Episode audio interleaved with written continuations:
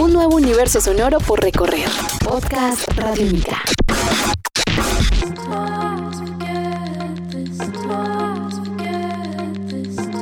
Podcast Radiónica. Hola, ¿cómo están? Bienvenidos a Podcast Radiónica en una nueva emisión de Desde el Demo. Yo soy Diana Rodríguez y la idea es hacer un recorrido por los sonidos colombianos que nacen en Demo Estéreo y que tienen una proyección gigante a nivel mundial. Hoy tendremos como invitada una agrupación que nació en Radiónica. Estamos hablando de dos colombianos que no viven en nuestro país, pero que trasladaron sus sonidos a Nueva York y desde ahí nos han enriquecido con sus canciones, con sus sonoridades y con sus atmósferas. Estamos hablando de Sal Catedral, eh, de Juliana Ronderos y de Nicolás Lozada. Nicolás Lozada estará hoy hablándonos de sus sonidos, de su gusto por la música, cómo llegó a ella. Y también haremos este recorrido por lo que quiere Sal Catedral, lo que sueña, qué han logrado, como todo este renacer de la música, pues obviamente porque ellos venían de un proyecto llamado Il Abanico con más gente, pero ya con el eh, transcurrir del tiempo, pues decidieron que serían solo los dos y desde Nueva York están produciendo música. Así que bienvenidos a esta nueva edición de Desde el Demo, hoy con Sal Catedral. Estás escuchando Podcast Radiónica. Bueno, Nicolás, hablemos sobre ese primer recuerdo que tenemos con la música. ¿Cuál fue tu primer recuerdo? Yo empecé, mi primera memoria cuando chiquito de la música fue alrededor de los 7 u 8 años. Eh, fue con mi papá porque mi papá tenía bastantes discos de jazz y de rock. Eh, me acuerdo mucho de Hot Rats de Frank Zappa, me acuerdo de Led Zeppelin 1, 2 y 3 vinilos.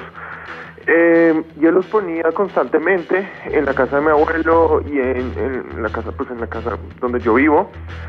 Eh, ese fue mi primer encuentro, pero también simultáneamente era lo que ponía mi mamá cuando ella salía, ba- ba- bailaba muchos bambucos y cumbias y cosas así, y nos hacía bailar al paso de eso. Entonces era como dos mundos completamente diferentes, pero que me marcaron demasiado. Me fascinan los dos mundos y cada vez más aprecio más el lado de, el mundo de- del cual mi mamá le gusta, las cumbias, los bambucos, la música colombiana, eh, la música bailable.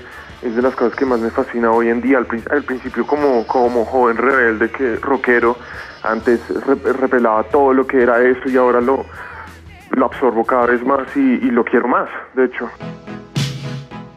¿Qué disco o grupo te marcó? Yo creo que el- los Chili Peppers y Queen, o sea, todo el greatest hits de Queen, eh, no sé, yo tenía el Discman, el Walkman y yo escuchaba ese disco como no como antes no teníamos iPod, entonces el disco yo lo repetía todas las mañanas y todas las tardes, todo We Will Rock You, todas esas canciones de greatest hits de Queen las tengo metidas en mi cabeza por siempre.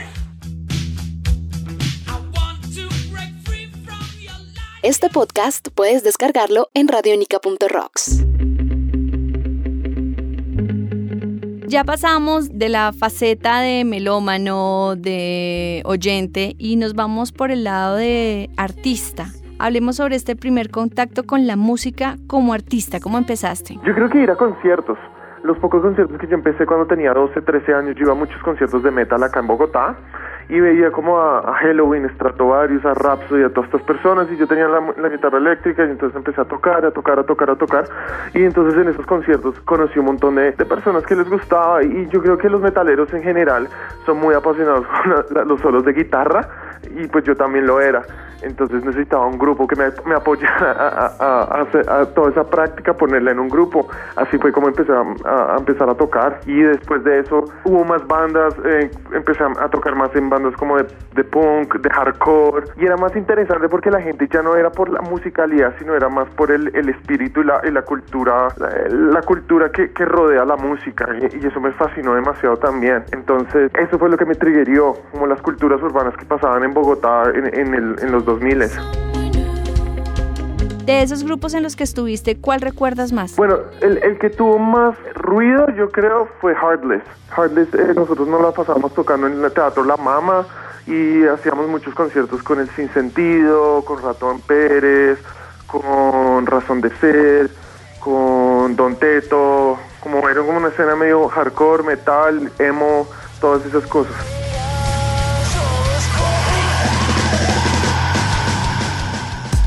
Estás escuchando Podcast Radiónica.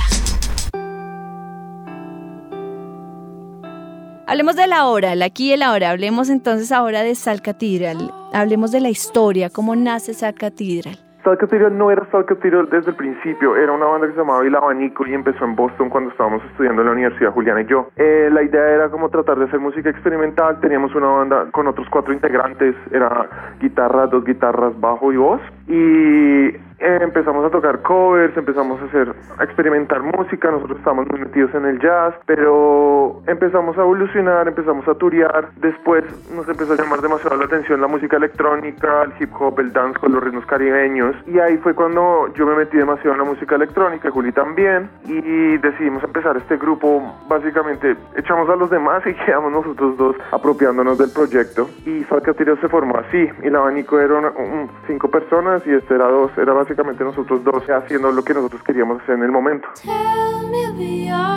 Ustedes son dos personas, obviamente en el transcurrir del tiempo se dieron cuenta que los dos eran suficientes para poder construir Sal Catedral. ¿Cómo aporta cada uno de ustedes a la agrupación? Ok, em, yo creo que Juliana lo que tiene es muy creativa, es demasiado le gustan las historias, le gusta contar muchas historias, es muy buena melódicamente y, tiene mucha curiosidad. Ella, ella tiene y tiene una buena capacidad para escribir canciones, como el hecho de escribir canciones de principio a fin.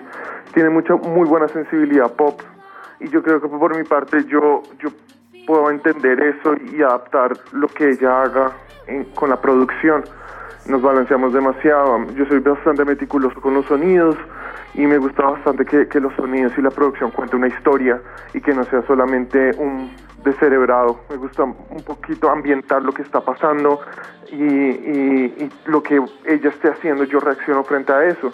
Entonces es bastante eh, simbiótica la cosa, las canciones se forman y, tienen mucha coherencia con la historia, con la letra y, yo trato de, básicamente, no sé cómo describirlo, pues básicamente em, llenarme de eso y, reflejarlo a través de la producción. Ojalá eso no suene muy pretencioso, pero esa es la idea.